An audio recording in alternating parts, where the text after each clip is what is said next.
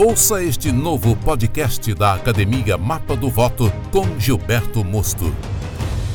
É com muito prazer que recebo você aqui neste novo podcast do Mapa do Voto. E antes de mais nada, eu vou dizer a você que eu tenho uma aula grátis da academia e mais um e-book grátis para você, tá legal? Como é que você vai acessar a aula e ganhar o e-book? eu vou dizer para você logo mais no final deste podcast. E eu tenho certeza que uma das grandes dúvidas suas e também quando nós iniciamos um trabalho de consultoria, ouvimos sempre a primeira pergunta: quanto é o índice de rejeição que impediria um candidato de vencer as eleições? E esta pergunta é, na realidade, trabalhada por muitos com um índice um pouquinho majorado de 30%. Ou seja, todos imaginam que quem tiver um índice maior que 30% terá uma dificuldade muito grande de se eleger. Mas eu posso contextualizar aqui com você que isso não procede de uma forma onde também se depende da intenção de voto dos adversários.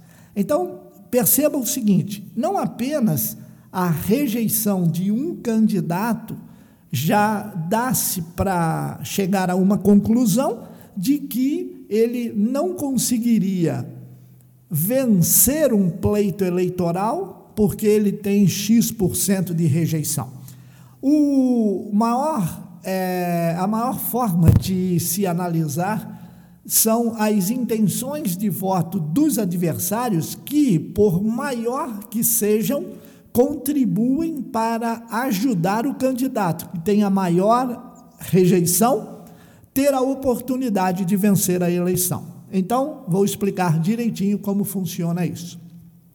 Imagine que nós temos quatro candidatos que, entre eles, a intenção de voto seja de 20%, que daria 80%, e depois esses outros 20% restantes, nada mais é do que os, no, os votos nulos, brancos e as abstenções. Então, ok, temos um cenário com 80% de votos, dividido por quatro candidatos, cada um com 20, e os outros 20 restantes, brancos, nulos e abstenções. Então, perfeito.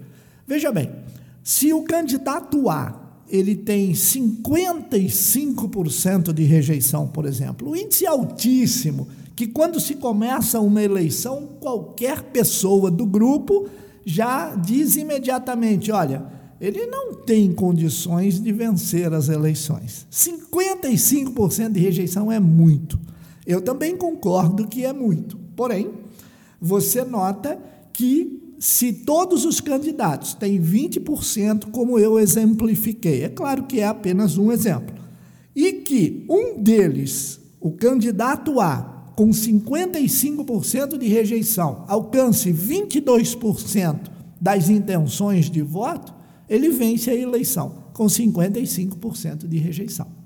Então, este é um exemplo que eu eh, dei agora para que esclarecemos a você que na realidade tudo é muita conversa na eleição, tudo é muito achismo, todo mundo acha tudo, conhece tudo, sabe tudo, mas na realidade, como nós é, em consultoria trabalhamos numa média é, muito grande de situações diferentes no país todo e também na América Latina, a gente já viu muitas situações cujas elas fazem uma diferença muito grande para que eu agora consiga exemplificar a você, como eu já tive, por exemplo, em 1992, um candidato que ganhou com 19,17%.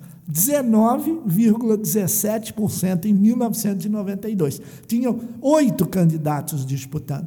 Então, tudo isso faz com que você tenha um pleno entendimento e o objetivo desse podcast é que você entenda que eu gosto de deixar muito claro diferentes situações. Na Academia Mapa do Voto, você tem o curso Jornada do Eleitor. Lá são 52 videoaulas com situações das mais interessantes para que você possa aprender, se capacitar e ampliar muito mais o conhecimento acerca daquilo que nós estamos neste momento propondo para você, que é uma candidatura de alta performance conhecendo a que é uma candidatura de alta performance, conhecendo a jornada do eleitor. A partir do momento em que você conhece a jornada do eleitor, tudo vai mudar nas estratégias da sua campanha.